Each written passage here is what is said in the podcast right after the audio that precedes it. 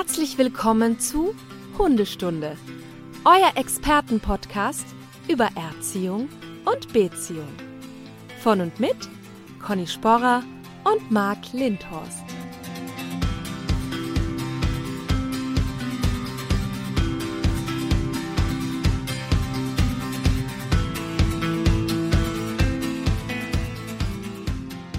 Einen wunderschönen guten Morgen, Conny. Hallo Marc. Naja, wie geht's dir? Ja, ganz gut, aber wie geht's dir, ist die Frage. Wir zeichnen ja heute einen Tag später auf, aus Gründen. Ja, Schande über mein Haupt. Ich mhm. hatte, äh, wann war das, gestern, dachte ich, ach, ein bisschen Sport wäre jetzt nicht schlecht. Und dann äh, hatte ich wohl bei einer Übung etwas übertrieben und dann machte es so ein komisches Geräusch und äh, mein Rücken machte unten dicht. Und seitdem ähm, versuche ich irgendwie in die aufrechte Position immer wieder zu kommen und dachte, unter, in dem Zustand kann ich keine super Leistung bringen. Das ja, funktioniert nicht. Es ist ganz witzig, ich sehe dich ja hier auch per Zoom und ich sehe eigentlich nur, dass sich der Mund bewegt. Also der restliche Körper ist ganz steif. Aber mal ganz ehrlich, ja. in deinem Alter macht man auch keinen Sport mehr. Das muss man auch sagen. Soll ich das jetzt kommentieren? Du Nein. junges Gemüse. Wir können ja noch immer drüber reden, dass wir es rausschneiden. Nein, das bleibt drinne für die Ewigkeit wie du mit mir umgehst, was für ein Mobbing hier stattfindet. Ja, ja, das sollen die Hörer und Hörerinnen auch mal mitkriegen. Ja, ja, die kriegen das eh jede Folge mit. Da machen wir mal ein, ein Spezial, ja. ein Mobbing-Spezial. Ja, da sind wir schon beim Thema, deine verbalen Aggressionen gegen mich. Dass genau. wir schon eigentlich zum Thema überleiten können, was wir heute haben, was Hunde ja auch zeigen. Und mhm. heute wollen wir ein Spezialthema uns angucken im Bereich der Aggression, die Leinenaggression. Genau. Ja, ich glaube, wir müssen da auch auf jeden Fall mit einer Begriffsdefinition beginnen. Denn äh, wie der Name schon sagt, geht es ja nicht um Aggression im Allgemeinen, sondern eine Aggression, die vermeintlich nur an der Leine gezeigt wird. Was hältst du denn davon? Ja, ich, ähm, also in, der, in dem Zeitraum, in dem ich das jetzt mache, in den letzten 14 Jahren und mit diesen knapp 5000 Menschen und Hunden, die Hunde, die ins Training kamen mit dieser Problematik Leinenaggression, die waren auch ohne Leine nicht immer die verträglichsten. Und mhm. die Leine sehen wir nachher, da sprechen wir noch drüber, die hat dieses Verhalten manchmal einfach nur verstärkt. Also es war nicht die Leine die Ursache hauptsächlich. Also das glaube ich nicht. Ähm, ich denke, du wirst ähnliche Erfahrungen gemacht haben. Ja, ich bin da total bei dir. Ich finde es eben ganz spannend, weil ja im Grunde, das wird bei dir auch so sein, die Anrufe immer beginnen mit, eigentlich ist er ganz lieb und zu Hause ist er ganz brav und so aber an der Leine oder aber draußen und so. Und ähm, es ist tatsächlich ja so, dass äh, eben, wenn man von Leinenaggression spricht, erstmal denkt, der Hund zeigt das aggressive Verhalten dann nur an der Leine. Es aber eigentlich so ist, wie du sagst, nämlich, ähm, dass Hunde schon auch eine abgeschwächte Form der Aggression auch im Freilauf zeigen, je nachdem natürlich, was so ein bisschen der Grund ist. Deswegen müssen wir gleich über auch die Gründe und Ursachen sprechen. Aber per se kann man sagen, dass es eine reine Leinenaggression eigentlich gar nicht gibt. Sondern, und das ist ja immer die Herausforderung auch für Hundemenschen, die Kleinigkeiten schon im, im Alltag zu erkennen und auch eben in Begegnungen ohne Leine, um dann eben festzustellen, das Verhalten verstärkt sich an der Leine einfach nur. Ja, und auch beim Thema Aggression generell, das ist ja für ganz viele Leute so ein Tabuthema. Also mhm.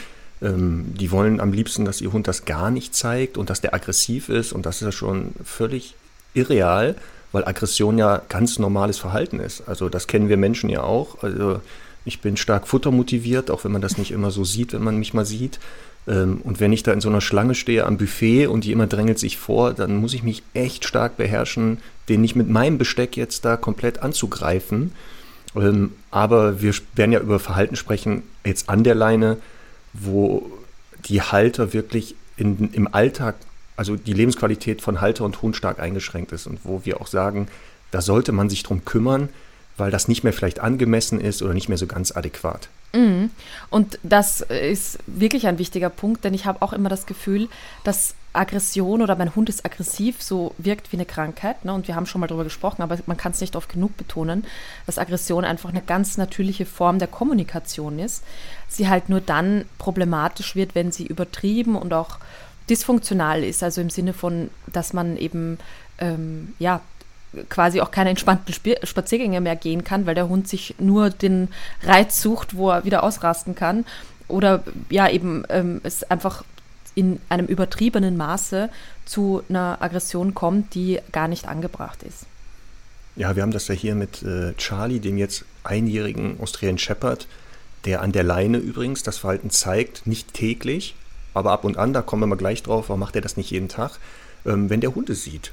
Aber den kannst du mit Hunden laufen lassen. Also der ist weit entfernt von, der will hier Hunde fressen, aber der zeigt halt eine Form äh, eines Verhaltens, was schon in den Bereich der Aggression fällt und was für ihn und auch für uns stressig ist und mhm. wo wir wirklich dranbleiben müssen, ähm, weil das, wie gesagt, sonst auch für Außenstehende nicht so schön ist. Also das kennt ja wahrscheinlich auch jeder, der so einen Hund hat, ne?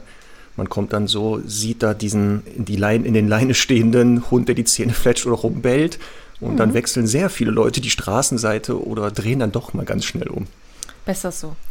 Aber Marc, ich mache jetzt mal Schublade auf, aus sie rein, Schublade zu. ich spekuliere mal, was die Gründe für die Leinenaggression ähm, von So, jetzt geht's los. Komm, hau raus. Hau raus.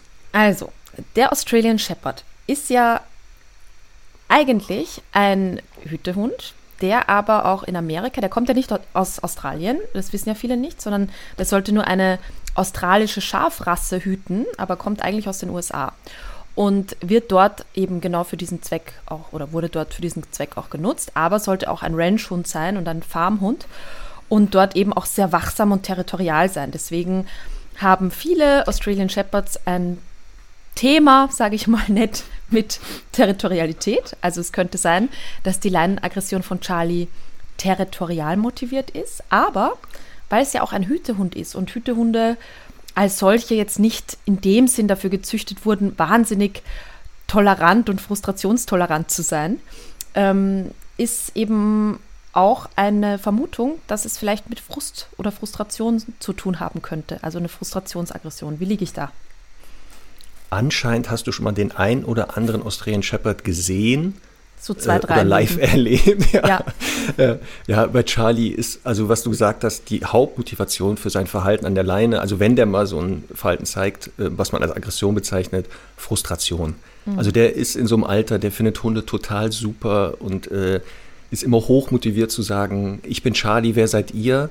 Und dieses Gefühl an der Leine, da der ja nicht hin kann immer zu jedem Hund dann, das macht den wirklich wahnsinnig. Also da schaut sich was in dem auf, was sich dann so äh, Bahn bricht und dann wirklich über Aggressionsverhalten kompensiert wird. Also das ist bei ihm eine klassische Frustaggression, weil wie gesagt, ähm, den kannst du wirklich mit jedem Hund laufen lassen. Ne? Also der will keine Hunde fressen.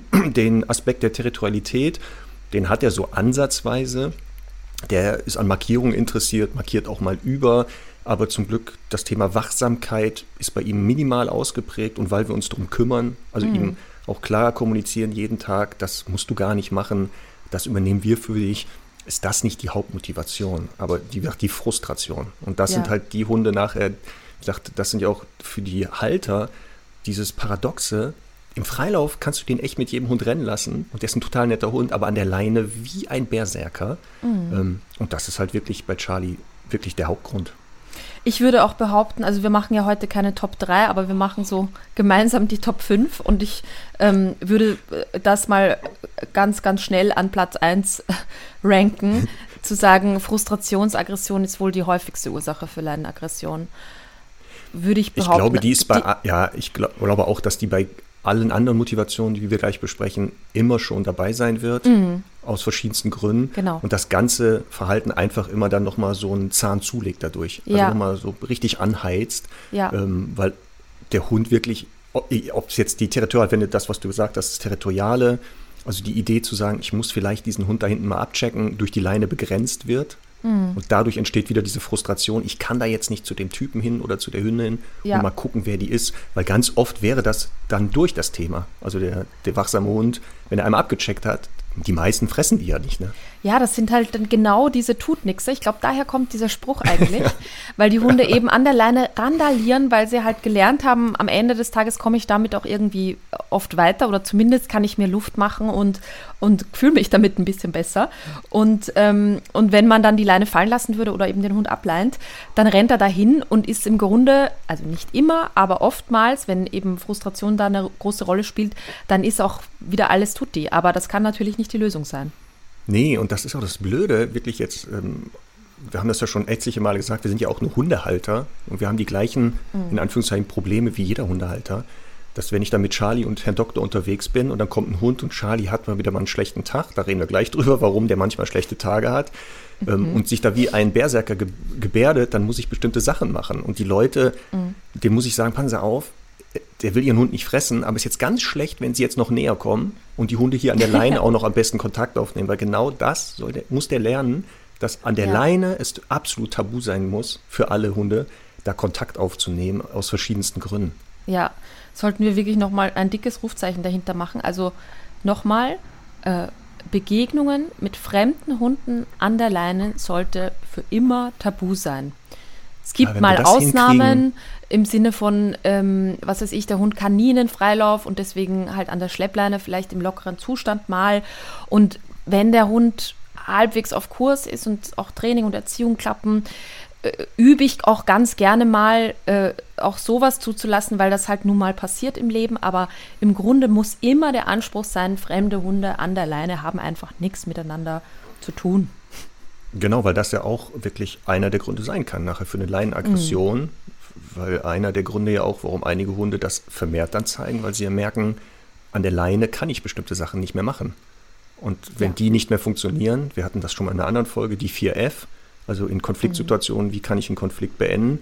Und wenn eine Flucht nicht möglich ist, durch die Leine oder eine Kommunikation, eine zum Beispiel Beschwichtigung oder Beruhigung durch die Leine begrenzt oder behindert wird, dann gibt es Hunde, die sagen, okay, dann gehe ich halt in den Angriff. Und diese Lernkette mhm. sollte kein Hund eigentlich erlernen.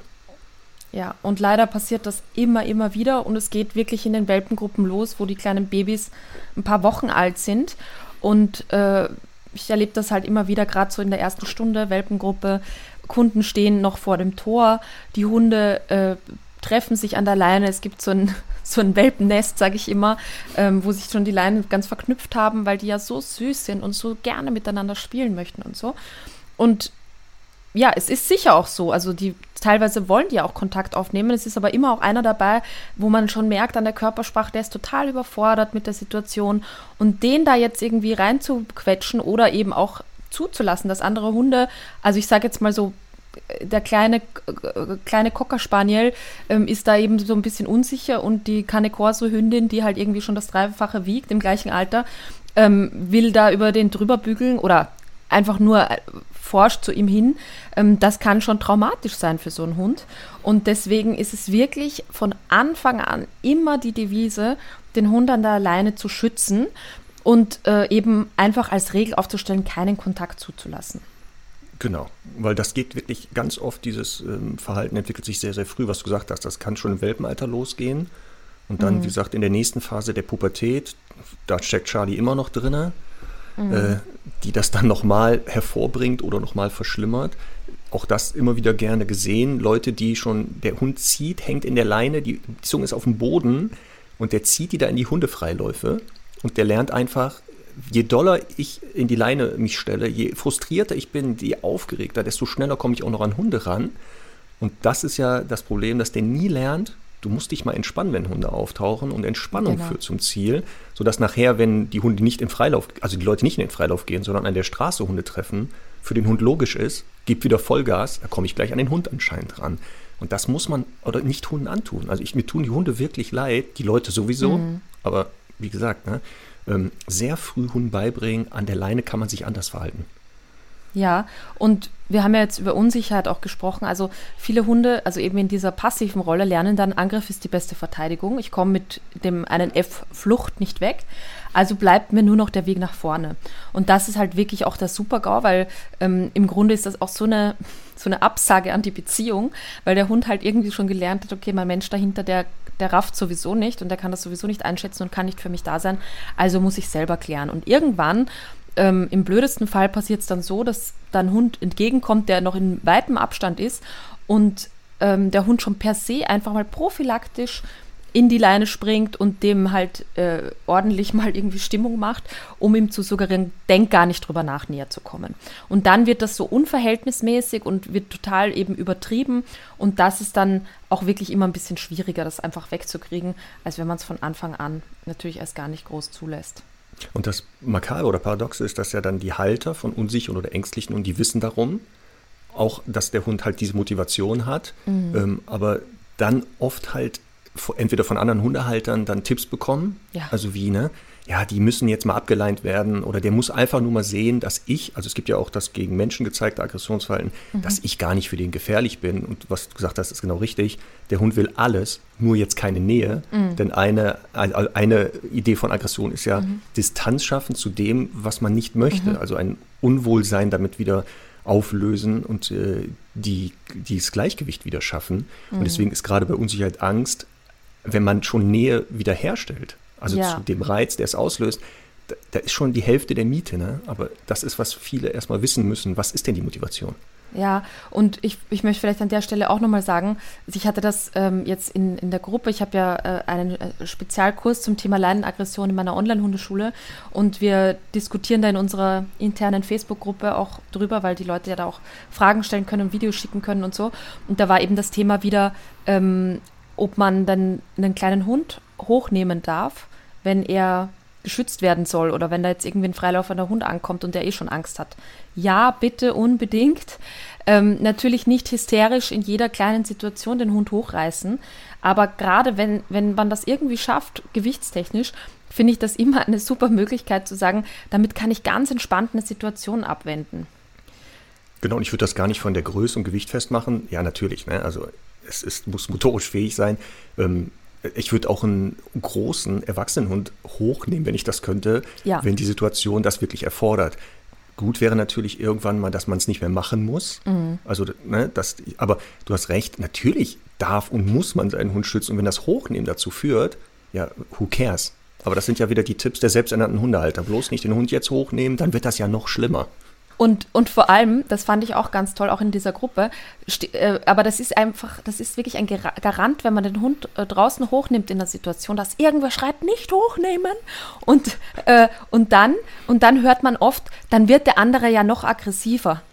Und dann denke so, ich mir ja. wirklich, der soll einfach meinen verdammten Schuh fressen, wenn der mich anspringt, weil ich meinen, meinen Hund hochnehme. Also das ist ja bitte überhaupt die Höhe.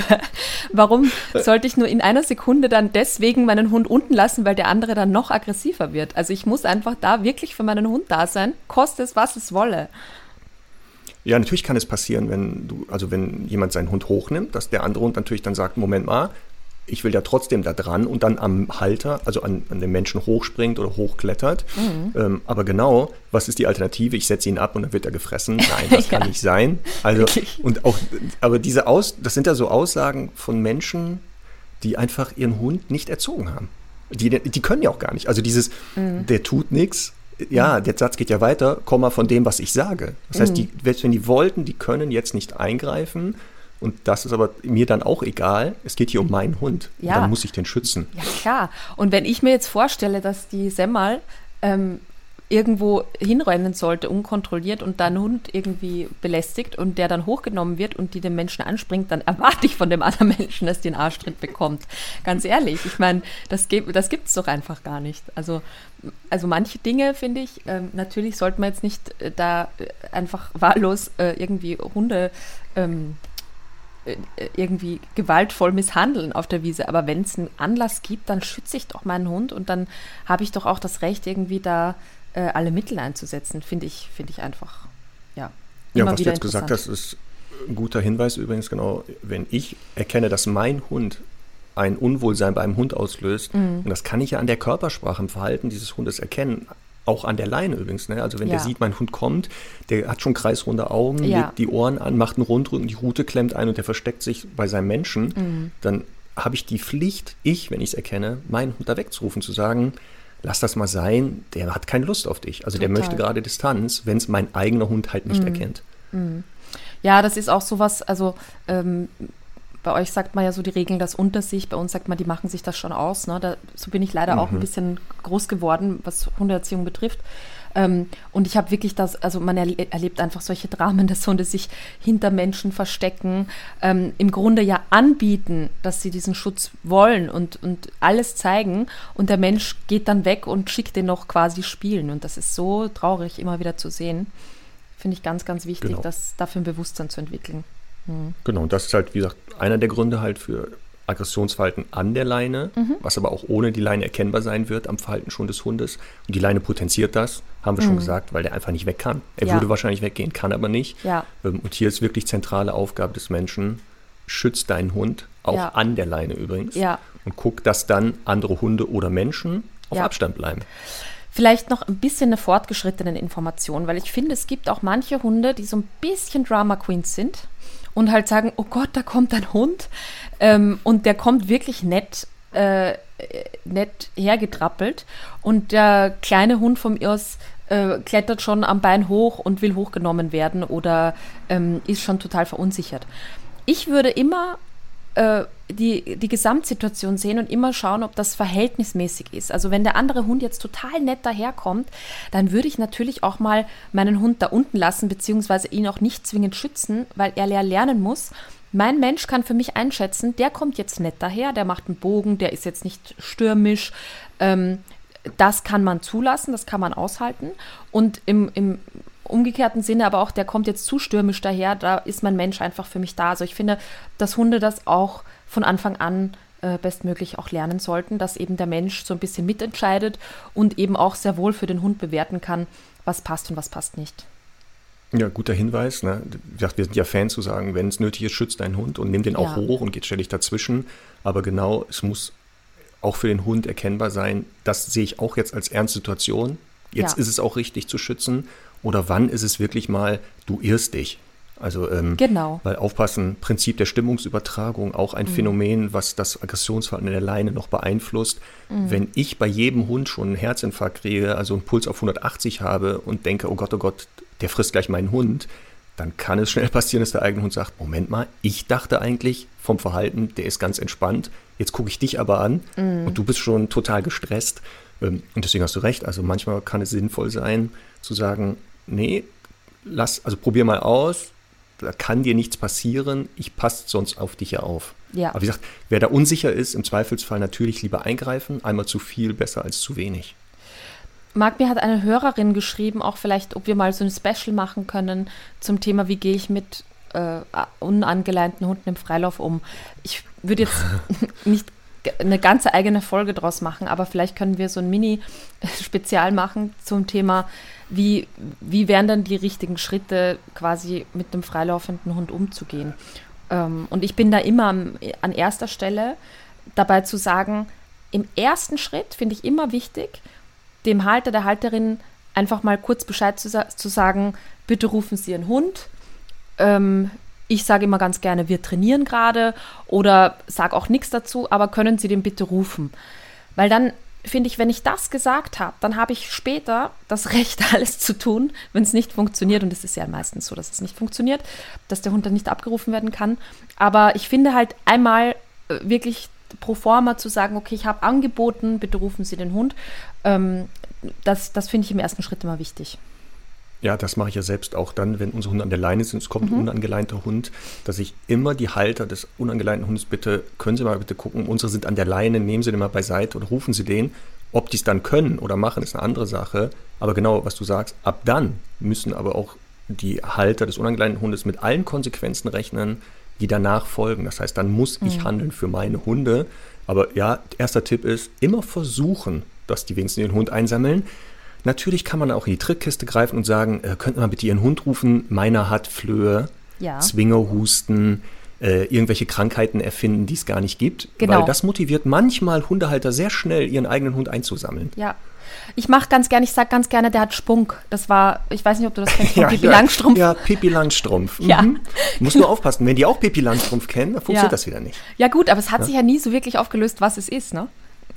Ja, das kann sein. Und natürlich ja. muss man aufpassen, wenn man das jetzt regelmäßig sagt, mein Hund hat Flöhe und seit einem Jahr rennt man durch die Gegend, mhm. dann kann es sein, dass irgendwann der Amtsveterinär bei einem steht, weil man mit einem verflohten Hund lebt. Ne? Also da wäre ich vorsichtig. Ja. Es ist ja nur so eine Notlüge. Man muss es so, durchmischen. Was ich mhm. auch äh, sehr gerne bei Kunden gemacht habe, bei Hunden, ähm, um Kontakt an der Leine mal zu vermeiden, und die lebten in einer Gegend, wo echt beratungsresistente andere Hundehalter rumliefen, den Hund an Maulkorb gewöhnen.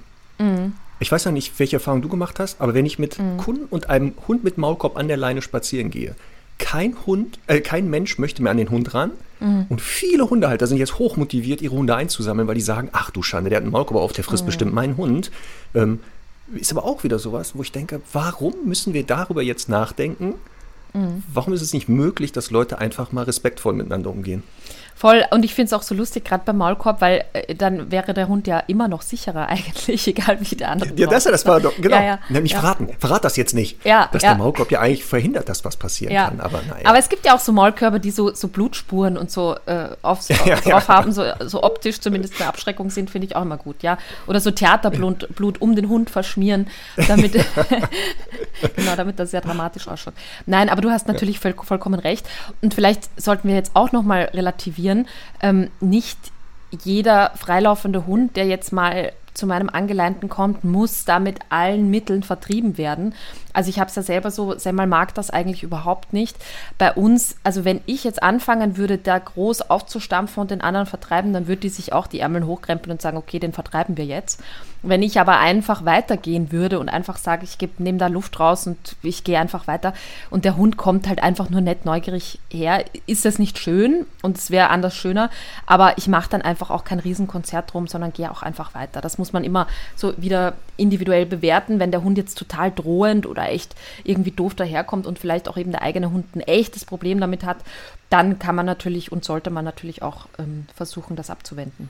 Genau. Wir sprechen jetzt auch von der Motivation Selbstschutz, also dass mhm. der Hund wirklich sagt, oh Gott, die Nähe des Hundes ist für mich so negativ, dass ich keine mhm. Option mehr habe, weil keiner etwas tut, ähm, ja. wo solche Maßnahmen dann echt sinnvoll sein können. Und wie man dann einen freilaufenden Hund oder einen Hund, einen anderen an der Leine auf Abstand bringt, sage ich ja, nochmal immer versuchen, die Halter nochmal zu motivieren, mhm. bitte lass das sein.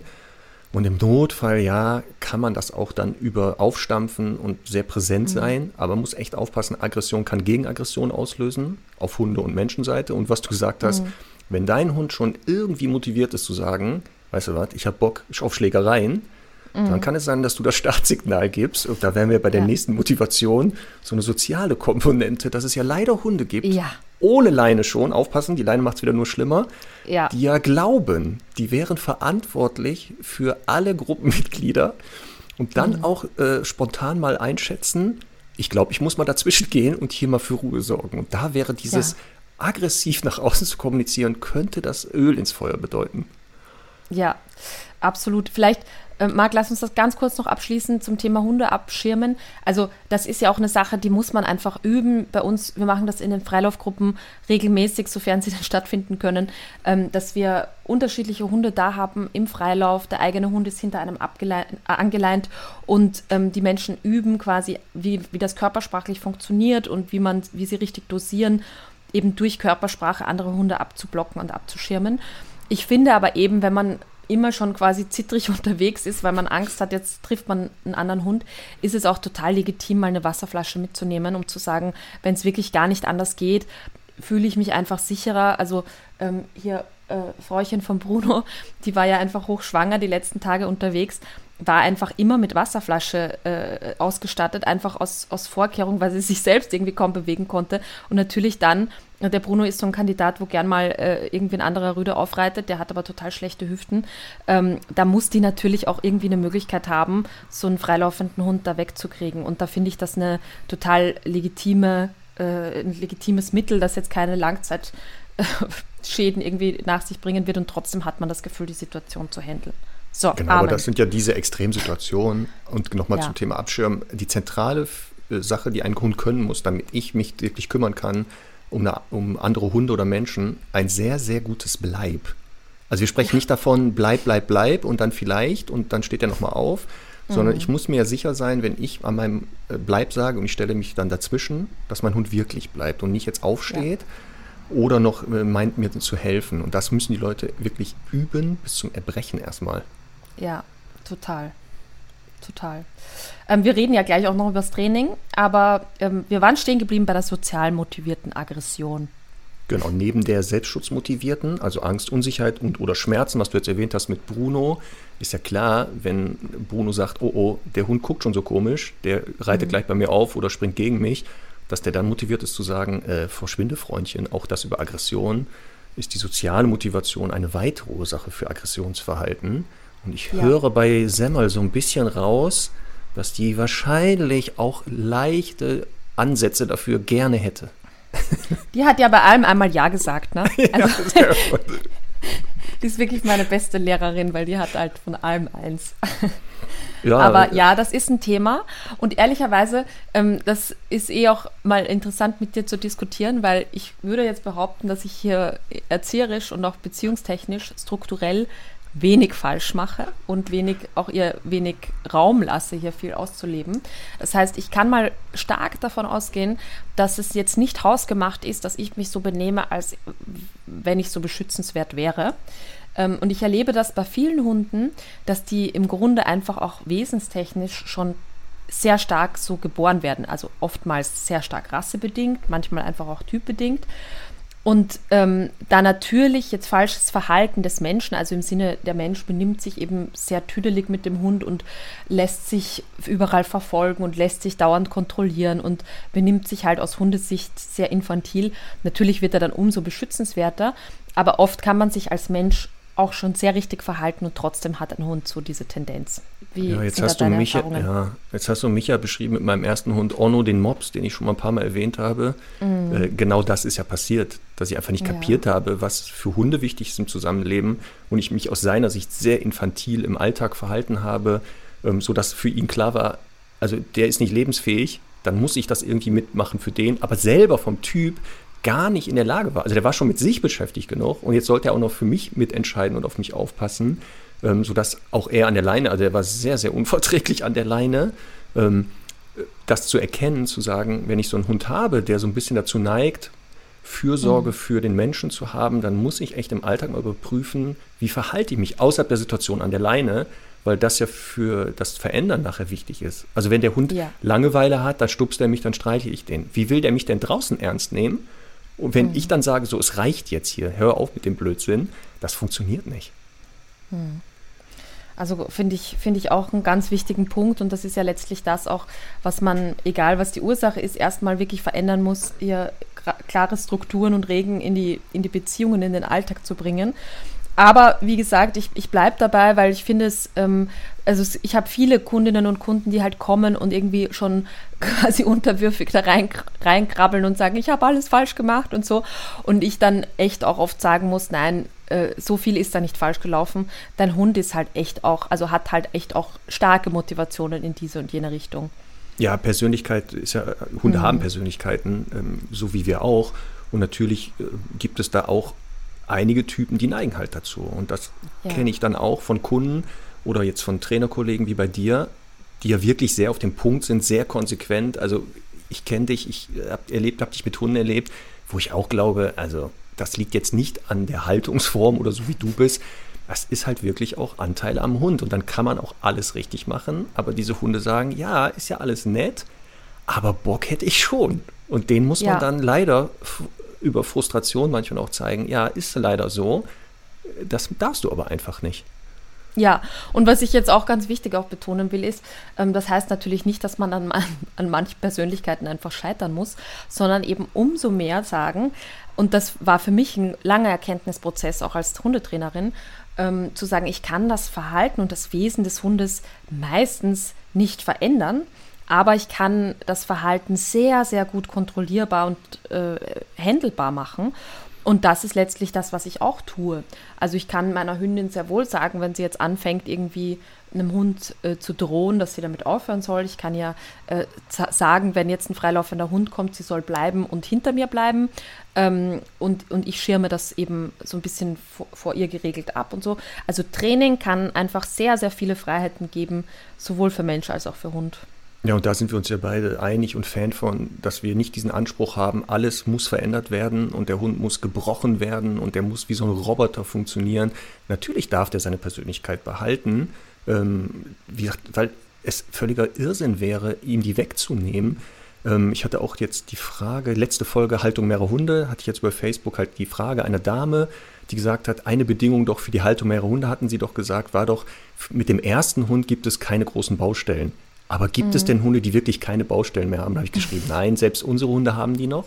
Das, was du sagst, ist richtig. Ich muss die erkennen, ich muss mich darum kümmern, aber auch bereit sein zu sagen, wenn sie nicht mehr veränderbar sind, wie handle ich das? Also wie kann ich das managen? Wie kann ich die, die Umgebung für meinen Hund so gestalten, dass das halt nicht für ihn oder für die Gesellschaft oder mich hochstressig wird. Also ganz wichtiger Hinweis, es geht hier auch nicht bei der Folge darum, dass der Hund gar keine Aggression mehr zeigt. Aufpassen nochmal, ist ein hm. normales Verhalten, biologisch mhm. sinnvolles Verhalten. Es geht um ein übertriebenes, nicht mehr adäquates, nicht zweckgerichtetes. Ja.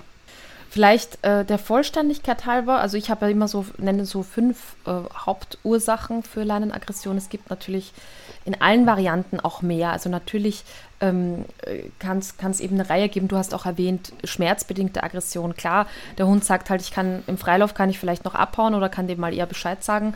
Ähm, an der Leine kann ich das nicht. Äh, ich finde aber auch häufig zu sehen, so eine ressourcenmotivierte Aggression, also mit Futter oder auch Beute, also Spielzeug. Ähm, weil der Hund dann quasi sehr nah Menschen dran ist, sehr nah zum Beispiel an der Tasche dran ist, die der Mensch umhat oder an der Jackentasche, wo der geliebte Ball drinnen ist. Und da ist es eben oft so, dass der Hund im Freilauf halt sagt, ja, ich kann mich da bewegen, ich kann ähm, eben auch mal den Hund easy schon auf Distanz ein bisschen abschirmen, indem ich ihm den Weg abschneide. Aber an der Leine geht das halt alles nicht. Und da kommt er ganz nah ran, äh, wenn der Mensch das nicht anders regelt. Und ähm, da randaliert er mal. Also das nur der Vollständigkeit halber ist, finde ich, immer so ein bisschen ein, Luxusproblem, weil man natürlich auch da immer leichter dafür sorgen kann, zu sagen, äh, Ressourcen verwalte ich einfach als Mensch anders, beziehungsweise nehmen sie halt teilweise dann auch gar nicht mit auf dem Spaziergang, wenn es da Themen gibt. Genau, einer der Gründe, der so weit gefasst ist, diese ressourcenbedingte Aggression, ähm, also Motivation, um Aggression zu zeigen, Ressourcen. Die meisten genau sehen darin nur das Verteidigen von Essen oder Spielzeugen, Beute. Man kann das jetzt erweitern. Ne? Also Stichwort, wir haben mhm. schon gesagt, territorial motiviertes Verhalten kann auch die Ursache für Aggression an der Leine sein. Also das Territorium als Ressource wo der Hund sagt, ach scheiße, wenn ich das hier nicht verteidige, dann ist die Gefahr, dann ist das gleich weg, weil hinter jeden ressourcenbedingten Aggression steht ja immer diese Angst, ich verliere das, ich verliere das und das ist mir ganz wichtig. Mhm. Ähm, und deswegen, aber was du sagst, ich habe ganz viele Hunde kennengelernt, äh, die, wenn die Leute Futter dabei hatten und aufpassen, der Hund weiß das. Ne? Also die Leute machen das ja teilweise beim Spazierengehen, dann packen sie alles ein, zeigen dem sogar noch, guck mal, ich habe jetzt das Bällchen dabei mhm. ähm, und wundern sich dann, wenn andere Hunde kommen, dass der an der Leine da einen riesen Terz macht, weil er sagt, ja, ja, aber die hat das Bällchen dabei. Also das ist ein guter Tipp. Man kann das mal ausprobieren, ob der Hund vielleicht diese Ursache hat. Ich empfehle den Leuten immer, mal eine Woche zu Hause bevor man losgeht, dem Hund zeigen, dass man nichts mehr mitnimmt. Also das Bällchen zeigen, sagen, das lege ich weg, das Futter, die Taschen auf links drehen, aber wenn man es ganz richtig macht, komplett neue Sachen, die noch nie mit Nahrung zu tun gehabt haben. Und wenn man die Woche durchhält und plötzlich ist der Hund entspannt an der Leine, Treffer, ressourcenbedingte Aggression anscheinend. So einfach kann es sein, ne? Ja, theoretisch ja. ja. Marc, ähm, wir sollten vielleicht, jetzt haben wir so ein bisschen die Gründe aufgezählt, also territorial motivierte Aggression, Unsicherheit, soziale Unsicherheit, eben äh, wenn andere Hunde zu nah rankommen, frustrationsbedingte Aggression, sozial motivierte Aggression, ressourcenmotivierte Aggression oder auch schmerzbedingte. Ähm, wir sollten jetzt mal, bevor wir nochmal so ein bisschen ansatzweise zumindest erklären, was man äh, nochmal konkreter im Training machen kann und sollte, vielleicht auch nochmal über Erste Hilfe und Managementmaßnahmen sprechen. Denn ich habe das selber erlebt, also mein Rüde Mori damals, ähm, der hatte eine satte Aggression nicht nur an der Leine, aber an der Leine natürlich verstärkter. Und ich war damals äh, zu Anfang bei einer Trainerin, ähm, ja, wie soll ich sagen, eher so vom Typ, wir sitzen im, im, am Lagerfeuer und rauchen die Friedenspfeife und, und, legen dem Hund die Hand auf und hoffen, es, es geht weg. Und ein Tipp war damals, ich soll die nächsten acht Wochen keine Hunde treffen. Das war halt interessant vom Ansatz, weil ich mitten in der Stadt, also auch, auch zwar ländlich, aber in, in, im, am, am Hauptplatz gewohnt habe da und natürlich immer Hunde getroffen habe. Und das finde ich halt auch so wichtig bei, bei, bei guten Trainern, ähm, wirklich zu sagen, ich muss natürlich irgendwie auch einen Weg finden, das halbwegs realistisch auch für den Kunden äh, einzuschätzen und eben auch ihm für die Dinge, die einfach passieren, weil der Alltag eben so ist, auch mal ganz klare Tipps zu geben, weil wie gesagt, acht Wochen keinen Hund zu treffen war einfach unmöglich. Ja, wenn wir jetzt über Veränderung des Verhaltens sprechen und über Management, jetzt erstmal Erste-Hilfe-Lösungen, gebe ich ähm, Hundehaltern auch den Tipp, vermeiden Sie so gut es geht Hundebegegnungen, sodass das Verhalten wieder gezeigt wird und gelernt wird. Aber du hast gerecht, genau. ähm, überall, wo es Menschen gibt, wird es auch Hunde geben. Das sind ja, ja. seit 40.000 Jahren mindestens Begleiter. Mhm. Und deswegen zu sagen, komplett vermeiden, würde ja mhm. bedeuten, das sind ja die Kunden, die auch wir kennen, die wirklich nachts spazieren gehen, Also ja. oder da, wo wirklich kein Mensch mehr auftaucht und damit auch kein mhm. Hund. Aber es kann mhm. nicht das Ziel der Übung sein. Es ist wirklich nur eine Übergangslösung. Vermeide ja. es so gut es geht, aber kümmere dich parallel darum. Aber das wäre so erster Tipp, ist da klar, Vermeidung. Ja, und, und vor allem eben auch im Sinne Vermeidung, wenn der Hund eben lernt, ich, ich, ich wirklich crashe da in die Leine und vertreibe den anderen, dann hat er ja auch immer so ein bisschen Erfolg eben damit ne? und sagt, okay, das jetzt habe ich ihn vertrieben und ich habe gemacht, dass der weggeht. Dabei wollte der Mensch mit seinem Hund halt einfach nur weitergehen. Das wissen aber Hunde oftmals nicht. Das ist ja auch das Phänomen des Zaunbellens. Ne? Das macht den Hunden einfach Spaß, andere vermeintlich zu vertreiben. Aber natürlich ähm, macht es eben Sinn, dem Hund das Gefühl zu geben, du hast das nicht geschafft. Und das erreicht man eben auch oft damit, dass man selbst aus der Situation geht. Also wirklich selbst rausgeht oder äh, umdreht oder irgendwie abbiegt und nicht sagt, so, ich bleibe jetzt mal stehen, bis der andere Hund weg ist, weil das dem eigenen Hund immer ein bisschen das Gefühl gibt, jetzt habe ich es wieder geschafft. Ja, das ist ja das Blöde an Aggression, eine der Verhaltensweisen, die schon selbstbelohnenden Charakter hat ähm, weil es halt funktioniert, weil ein normaler Hund, wenn dein Hund in die Leine schießt, wie ein Berserker sich benimmt, selten sagt, ach, ich gehe mal gucken, was hat der denn da, sondern mhm. die meisten Hunde schon sagen, hoppala, dem geht's nicht gut, ich halte mal Abstand oder zurückpöbeln, genau, und dann werden die Hunde dann auseinander, also die Leute gehen dann weiter, genau, und was du sagst, ist, der eigene Hund denkt, so, habe ich es wieder geschafft, wo ist der nächste Hund?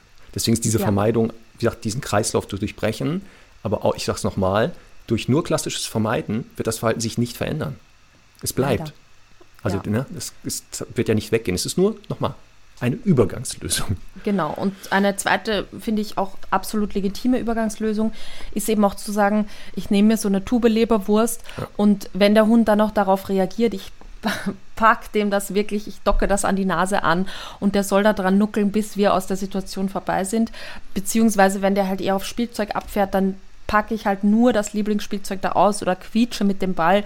Ähm, es sind alle Mittel erlaubt, um erstmal halbwegs zu verhindern, dass das Verhalten gezeigt werden kann. Genau, das wäre die zweite Übergangslösung, die, wenn man nur das macht, niemals zu einer Veränderung des Verhaltens führt, wäre das klassische Ablenken. Mhm. Da kennen aber viele genau folgenden Effekt. Sobald der Hund eine bestimmte Nähe hat, der andere, ist die Leberwurst egal und das Bällchen. Mhm. Aber ich gebe dir recht, ich wäre auch am Anfang Fan, bevor es wieder passiert, zu sagen, ja, dann pack dir doch lieber ein Leckerchen vor die Nase, damit ja. er eben nicht ins aggressive Muster fällt. Ja. Hier muss man nur aufpassen, ein sehr gutes Timing. Man darf jetzt nicht im falschen Moment das Bällchen rausholen oder das Leckerchen. Das heißt, wenn der Hund schon per Definition Aggressionsverhalten zeigt, ähm, weil dann lernt er ja, ach guck mal, ich muss erst aggressiv sein, um dann ans Leckerchen zu kommen. Also hier genau. müssen die Leute echt ein sehr gutes Timing haben, wäre aber gerechtfertigt als Übergangslösung für mich. Ist aber eh immer mein Erfahrungswert zu sagen, äh, oder mein Erfahrungswert ist, dass die Menschen immer ein bisschen zu spät eben reagieren. Also egal bei welchem Thema, der Hund ist schon im Hetzen und dann erst soll er abgerufen werden beim Jagdverhalten. Der Hund äh, ist quasi, hängt schon in der Leine und dann soll er plötzlich leinenführig gehen. Ähm, dabei kann man halt vorher schon so viele Nuancen erkennen, wo der Hund unaufmerksam ist oder eben anfängt, irgendwie ins Jagdverhalten zu gehen. Und das sind natürlich für mich halt immer Punkte, wo ich sagen muss, äh, viel, viel früher beginnen, den Hund umzulenken oder abzulenken. Also ich sehe da schon nur, dass da ein Hund kommt und dann spreche ich den schon an und dann packe ich schon meine Leberwursttube aus und ähm, versuche das halt früher auch umzulenken, ja. Genau, und da wäre ja dann auch so eine, ein Signal, was man vielleicht neu aufbaut, das Signal Schau, um eben zu sagen, wenn er einen Hund sieht, bevor er halt ins aggressive Muster kippt, lenke ich ihn einfach auf mich, indem ich ihm ein Geräusch mache und sowas. Und dann guckt er mir lieber mich an und so kriege ich genau. den irgendwie vorbei oder kann beiseite gehen, ähm, ne, um das Verhalten zu verhindern. Was auch funktionieren kann bei einigen Hunden ist, den beibringen, an der Leine etwas zu tragen im Maul. Ja. Also wirklich eine Aufgabe geben. Ähm, mhm damit auch vielleicht, wenn Frust schon das Thema ist, kann der Hund Stress und Frust an diesem Gegenstand lieber abbauen. Also ich habe dann Hunde, ja. die knautschen, dann siehst du wirklich, die würden jetzt am ja. liebsten einem anderen Hund den Arsch beißen, aber sie haben den Dummy im Maul und dann siehst du, da knautschen die drauf, wo ich sage, er ist jetzt erstmal besser, dass er den Druck am Dummy ablässt, als am anderen Hund. Auch das aber, wie gesagt, wird die, die Ursache nie lösen. Wir haben aber erstmal eine Alternative aufgebaut. Also der Hund kann ja. jetzt mal wählen, frisst einen Hund oder knautscht den Dummy von mir aus. Genau, genau. Ja, und dann sind wir eigentlich auch schon beim Training. Und da haben wir ja eh auch schon drüber gesprochen, dass es halt absolute Grundlage ist, wirklich an den Alltagsstrukturen zu arbeiten. Also eben nicht auf jede, jeden kleinen Fieber und jeden äh, Wimpernschlag des Hundes zu reagieren, weil er eben dann natürlich den Menschen erstmal gar nicht ernst nehmen kann. Also wir haben ja in der ersten Episode schon ganz, ganz ausführlich drüber gesprochen, ähm, was hier alles zu beachten ist. Und das ist natürlich für mich immer die absolute Basis, das Fundament dafür, dass ich überhaupt über irgendwas anderes reden kann. Ähm, ich habe aber noch so, so drei weitere große Punkte im Training, die ich einfach so super wichtig finde, dass die mal perfekt funktionieren, ohne dass Ablenkung durch einen anderen Hund da ist. Und ähm, ich sage halt immer, wenn das Verhalten außerhalb der reizauslösenden Situation perfekt funktioniert, dann kann es in der Situation gut klappen. Und das sind für mich halt ein paar Punkte, die, die äh, für mich einfach mal wirklich, ohne dass dann ein anderer Hund da ist, einfach mal sehr, sehr gut funktionieren müssen. Und dann können wir immer noch darüber reden, wie kann ich mit der Leinenaggression umgehen. Das ist ja Kennzeichen jedes guten Trainings, dass ich wirklich erstmal da übe, wo es überhaupt funktionieren kann, damit der Hund es wirklich gut lernt und nicht schon im Hundefreilauf oder da, wo äh, 30 Hunde ständig auftauchen oder Menschen. Ja. Ähm, und wenn das, wie gesagt, was du sagst, nicht mal im Training klappt, unter kontrollierten Bedingungen, kann ich das in äh, der Situation, wo ich es brauche, niemals abrufen. Und da glaube ja, ich, dass einer ja. der Punkte, die du meinst, die man trainieren muss bis zum Exzess, lass mich raten, Leinenführigkeit? Ja. Ach, wow. ein super Thema. Ganz viele Leute sagen, begeistert jetzt vor den Geräten. Ja, mein Lieblingsthema. Ja. Endlich, gib mir mehr. endlich. Genau, ja. gib mir mehr. Ja.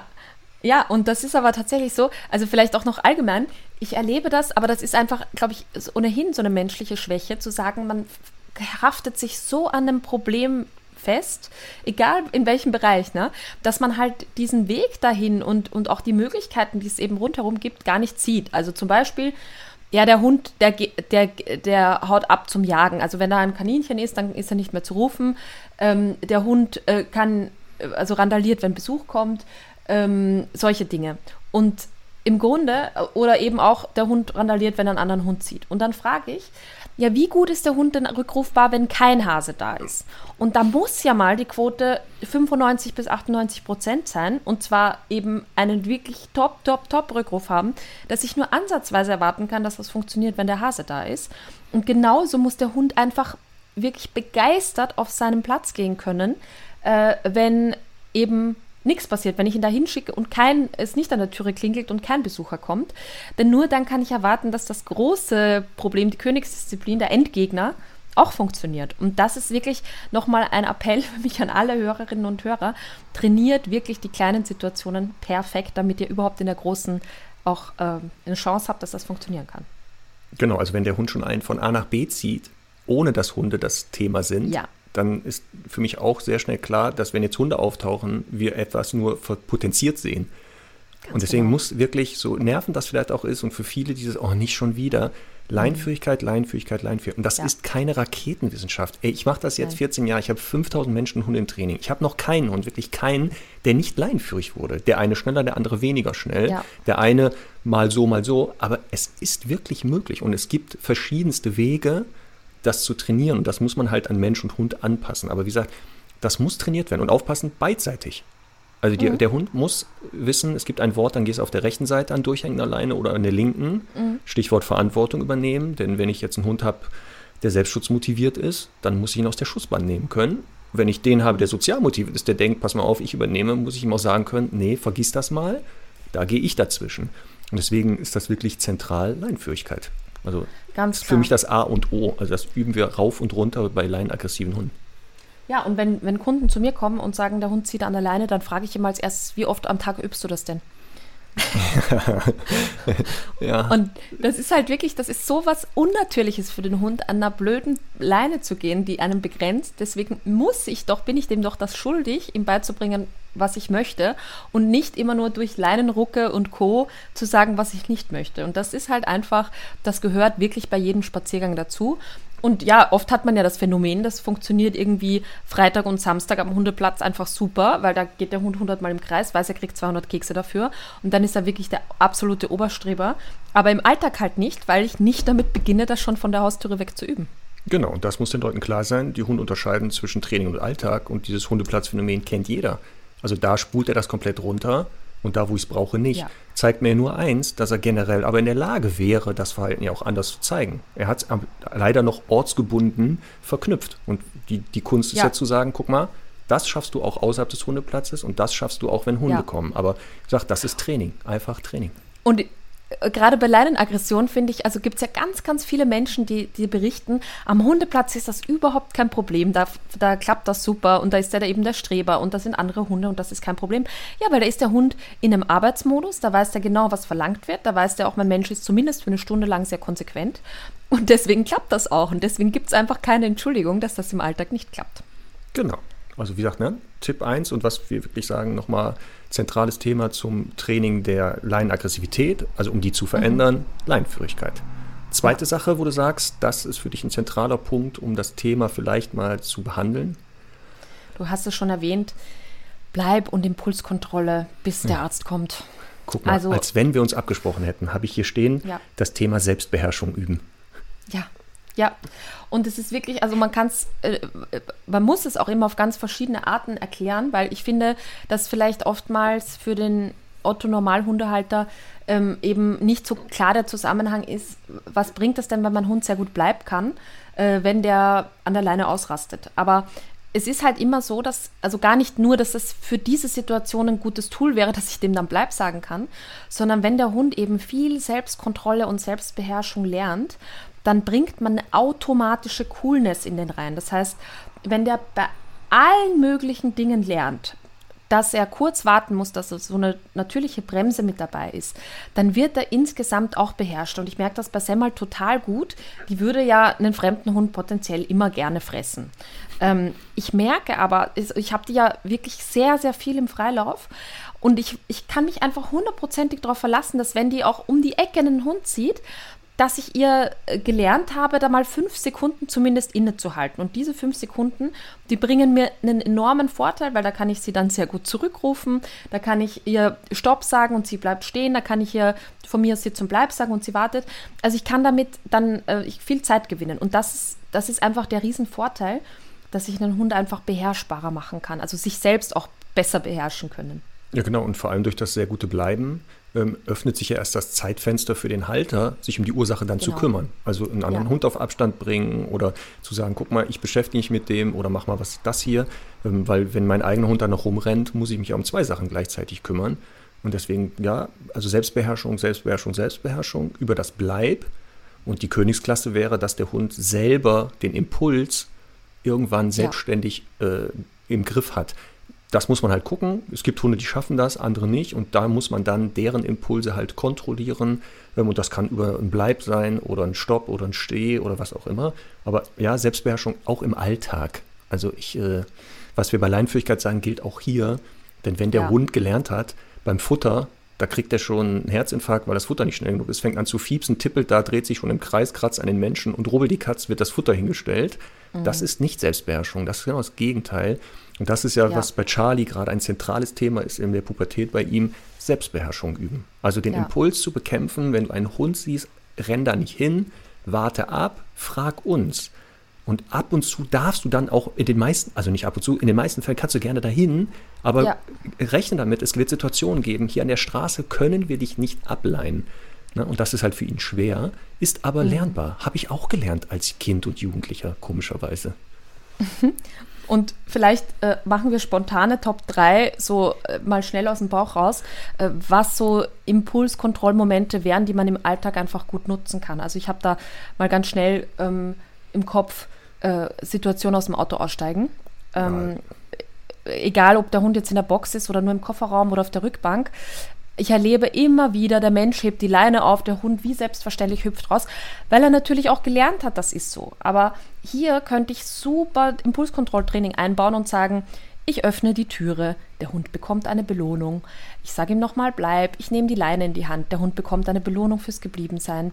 Ich lasse ihn raushopsen, sage ihm nochmal Sitz, der Hund bekommt eine Belohnung, dass er sich sofort an mir orientiert hat und nochmal kurz wartet. Ich mache die Autotüre zu, der Hund bekommt nochmal eine Belohnung und erst auf mein Kommando geht es weiter. Und Achtung, versprochen, auch die Leinenführigkeit wird dann ein bisschen besser, weil der Hund eben gelernt hat, sich den oder den, den Spaziergang damit zu beginnen, dass er sich am Menschen orientiert und nicht schon mal äh, irgendwie die Gegend abcheckt. Eine Möglichkeit halt im Alltag immer wieder das zu üben, Selbstbeherrschung. Die zweite wäre zum Beispiel, dass der Hund, wenn er abgeleint wird, in den Freilauf entlassen wird, nicht mit dem Karabinerklick sofort losrennt, ja. sondern dass er lernt, wenn ich dich abgeleint habe, also der hört das Klick, dass er nicht sofort weg ist, sondern dass er noch wartet und entweder bis ich was sage Oder er merkt, okay, es passiert anscheinend nichts mehr, dann kann ich mich wohl entfernen. Ne? Aber dieses, der steht schon in der Leine und dann mache ich den Karabiner ja. ab, das ist nicht Selbstbeherrschung. Das ist genau das Gegenteil. Der Hund lernt, ich bekomme meinen Willen immer und je aufgeregter ja. ich bin, desto schneller. Und das ist das Ziel der Selbstbeherrschung, diesen, dieses, dieses Gefühl und diesen Impuls zurückzuhalten. Immer mehr, immer mehr. Also wäre die zweite genau. Möglichkeit, genau. ne? ableihen und nicht sofort den Hund ins Lauf entlassen, sondern mal nach zwei Sekunden, mal nach fünf Sekunden. Also auch hier, dass der immer wieder lernt, ich kann noch ein bisschen warten und dann geht es aber mal los. Ja, und für mich auch ähm, als, als dritte Variante zu sagen, im Alltag ähm, kann man eben das Hinausgehen so gut dafür nutzen. Also erstmal schon im Flur, der Hund muss sitzen und bleiben, bis ich den ersten Schuh angezogen habe, dann kriegt er eine Belohnung. Dann muss er sitzen und bleiben, bis ich den zweiten Schuh angezogen habe, kriegt er eine Belohnung. Dann nehme ich die Leine in die Hand, er kriegt eine Belohnung. Ich leine ihn an, er kriegt eine Belohnung. Ähm, dafür, dass er ausgehalten hat zu warten. Und das ist äh, vielleicht auch ein ganz, ganz äh, zentraler Fehler, den, den wir hier unbedingt einmal aufräumen müssen. Die Hunde lernen immer nur, oder sehr häufig, dass eben das Aufstehen oder das Losrennen die Belohnung ist. Und das ist eben gerade, wenn wir Selbstbeherrschung lehren wollen, keine Belohnung, weil der Hund, also früher haben wir, ich habe das auch noch so auf dem Hundeplatz gelernt, Sitz bleibt, man geht zehn Schritte zurück im Stechschritt und dann ruft man den Hund ab. Ne? Und das ist so immer noch so, so äh, populär, das so zu machen.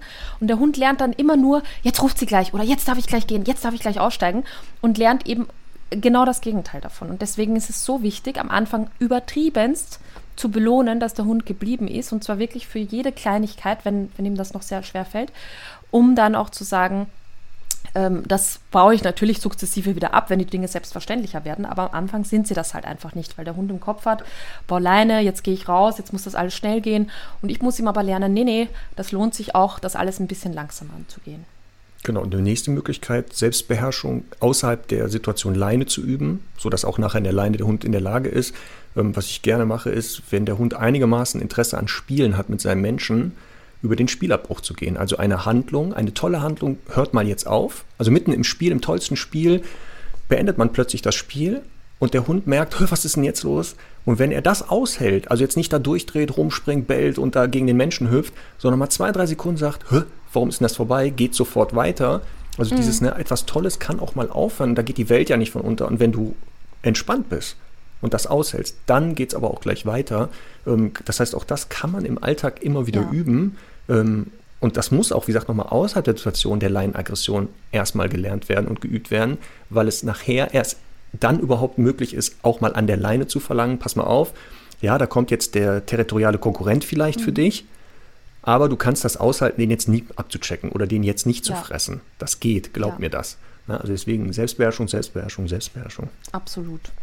Ja, und für mich noch ein ganz wesentlicher Punkt im Training bei Leinenaggression ähm, ist jetzt tatsächlich keine konkrete Aufgabe, sondern den Hund auch wirklich gut körperlich und geistig zu beschäftigen.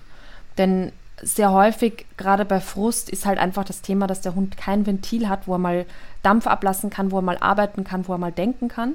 Und jeder, der einfach irgendwie einen harten Arbeitstag hinter sich hat oder mal ja irgendwie Sport gemacht hat, weiß halt am Ende bin ich irgendwie müder, gechillter, wie auch immer, also im besten Fall natürlich positiv ausgeglichen. Und äh, da kann mich auch sozusagen dann weniger aus der Ruhe bringen. Und das ist halt ein ganz zentrales Thema bei, bei, bei Leinenaggression, weil, wie du sagst, ja immer Frust einfach eine ganz große Rolle spielt. Und wenn der Hund aber so für sich das Gefühl hat, ich habe heute schon einen Job erledigt und irgendwie das Leben macht Sinn und ich bin irgendwie glücklich und ausgeglichen, dann ist das für mich auch so eine wichtige Grundlage, um zu sagen, da kann ich dann überhaupt eigentlich erst beginnen mit Training. Ja, ich habe ganz viele Hunde kennengelernt, die leider nicht mehr frei laufen durften. Also die wurden nur noch an der Leine geführt, nicht mhm. mal an der Schleppleine. Und mhm. das, was du sagst, potenziert sich dann richtig, dieses äh, Frustrationsverhalten, weil kein Ausgleich mehr stattfinden konnte. Also mhm. über eine Beschäftigung oder sowas unterwegs mal, ähm, mhm. dass der Hund richtig unter Dampf ist, also wie so ein Dampfkochtopf. Und deswegen, ja, kann es auch sinnvoll sein, mal zu sagen, was hat mein Hund für Hobbys? Was kann ich dem denn mal alternativ auch anbieten, damit er mal, wenn wir Hunde treffen, sagt, ja, ich habe ja schon Sachen gemacht, also ich wäre jetzt soweit und vielleicht auch ja. ansprechbarer wird. Hier muss man natürlich wieder aufpassen, nicht zu viel, das kann auch wieder verkehrt sein. Also eine Überforderung ist genauso blöd wie eine Unterforderung, sondern das Maß für seinen Hund zu finden. Aber ja, ja beschäftigt eure Hunde, weil es kann dann sonst sein, dass wenn der Hund rausgeht und er keine Beschäftigung hat, sagt, Moment mal, was habe ich denn noch für Hobbys? Ach ja, ich bin ja der Wachsame, so, mache ich das doch wieder. Ja, ähm, und deswegen, ja, gucken, ne, also Beschäftigung wäre nicht schlecht. Und ich finde auch, es gibt hier also wirklich keine Ausreden, weil ich war vor ein paar Wochen mit meiner Hündin in der Stadt bei einem Termin, also in der Innenstadt, wirklich 300 Meter vom Stephansdom entfernt und habe dort, weil ich äh, noch ein Zeitfenster hatte, wirklich eine Dreiviertelstunde mit der Beschäftigung gemacht. Einfach in so einer, in so einer Sackgasse an der Schleppleine ähm, nochmal, also es geht nicht darum, irgendwie kilometerweit durch den Wald zu hirschen und, und da äh, große Dummysuche zu machen, sondern wirklich mit kleinen Aufgaben äh, dafür zu sorgen, dass der Hund wirklich im Kopf arbeitet. Natürlich ist da auch ein bisschen Bewegung dabei, aber man kann mit so einfachen Mitteln einfach schon so viel erreichen. Das will ich nur noch mal klarstellen, weil ja oft irgendwie das Gefühl ist, ja, ich muss da immer irgendwie groß auf die Hundewiese fahren und so. Nee, nee, das geht wirklich viel, viel leichter auch.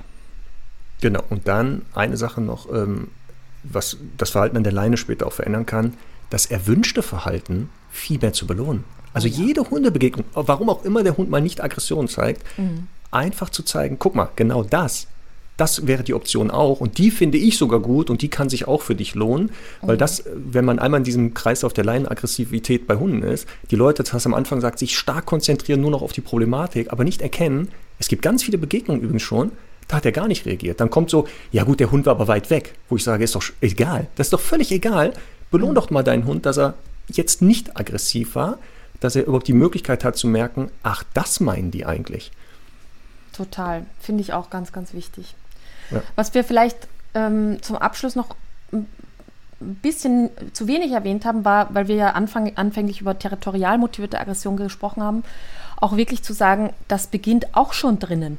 Weil wenn ich einen Hund habe, der sich wie selbstverständlich auf die Couch, ins Bett legt, im ganzen Haus bewegen darf, im, im Flur schlafen darf, weil es da ja so schön kühl ist, aber in Wahrheit will er halt nur so ein bisschen seinen, seinen Wächter und Pförtner raushängen lassen, ähm, dann ist natürlich auch wichtig, hier zu Hause zu beginnen, dem Hund zu sagen, du, du bist da erstmal für gar nichts verantwortlich.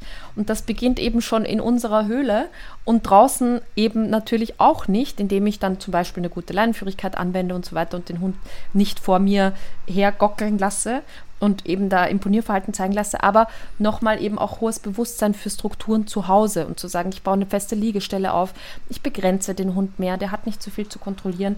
Das ist immer die absolute Basis dafür, dass man eben dann draußen auch beginnen kann zu trainieren. Ja, genau das ist ja nachher was, äh, bevor wir wirklich in Situationen mit Hunden an der Leine dann nachher üben, dass wir sagen, was ist hier wahrscheinlich die Hauptmotivation für das Verhalten auch an der Leine und das im Alltag sich anzugucken. Genau, wenn du einen Hund hast, der sagt, ich bin halt sehr wachsam, dann darf er im Alltag eben nicht das Gefühl haben, ja, genau, bitte auch außerhalb der Situation Leine, lebt das aus, ich möchte das und ich fördere das, diese klassischen Kommunikationsmissverständnisse, die dann entstehen, ähm, sondern dann muss ich auch bereit sein zu sagen, okay, ich muss versuchen, diese Rolle zu übernehmen, ihm mhm. da Verantwortung abzunehmen. Wenn das nicht mehr möglich ist, dann zu überlegen, wie ist dann hier Plan B? Ähm, aber die meisten Hunde, die ich kennengelernt habe, wenn es um Aufpassen geht und so, die waren sehr froh, dass die Menschen erkannt haben, das machen die zwar, aber auch nicht gerne. Und die haben mhm. sich das super gerne wegnehmen lassen. Also die waren ja, echt begeistert, total. als die Menschen erkannt haben, äh, ich bin völlig überfordert, ein Glück machst du das jetzt für mich habe ich auch total die Erfahrung gemacht, dass die meisten Formen von territorialer Aggression immer eine ganz große Komponente an Unsicherheit dabei haben. Also ich sage dann immer, die Hunde haben so zwei Seelen in einer Brust. Die eine ist halt so ein bisschen diese wachsame, auf der anderen Seite sind sie total unsichere Würstchen. Und das sind eigentlich immer auch die leichtesten Fälle, weil da, da verändert man ein paar Strukturen, trainiert ein bisschen und dann ist das super schnell abzugeben, weil der Hund eigentlich eben auch gar keine, gar keine Lust auf diesen Job hat. Ja, und es kann nämlich passieren, wenn man an die Ursachen geht, also wenn man die Verantwortung abnimmt im Alltag oder der Hund sagt, ich ressourcenmotiviert bin ich unterwegs, dass plötzlich das Verhalten sich an der Leine, ohne dass man da irgendwas übt, sich mhm. mit verändert, weil mhm. das für den Hund ja das große Ganze ist, dass er sagt, stimmt, ich Klar. bin ja gar nicht verantwortlich für Ressourcen, weder für meine noch für deren. Warum mhm. soll ich dann an der Leine das noch zeigen? So ähm, und das, ich sag, das, das Hauptkriterium, finde die Ursache, versuch an die Ursache zu kommen und äh, natürlich bau Alternativen auf, haben wir gesagt, beschäftigt die Hunde, übt Selbstbeherrschung, übt die Leinenführigkeit. Ähm, das mhm. kommt alles noch dazu. Ähm, aber es lohnt sich wirklich dran zu bleiben. Also es ist echt nachher eine Erleichterung für Hund und Halter. Ein schönes Schlusswort. Ja, ne? War das Ach so, Ja. Ach, war doch super. Jetzt sind wir gerade so voll im Flow. Ich merke das gerade, ne? Ja. Ich werde beweglicher im Rücken. Jetzt die Dopamin, Endorphine schießen gerade bei mir ein. Ähm, Ja. Jetzt ist die Zeit schon wieder um. So ist das aber leider. Ja, aber wir haben, glaube ich, äh, einen, einen schönen äh, Auszug hier gegeben und, und viel erklärt rund ums Thema Leinenaggression.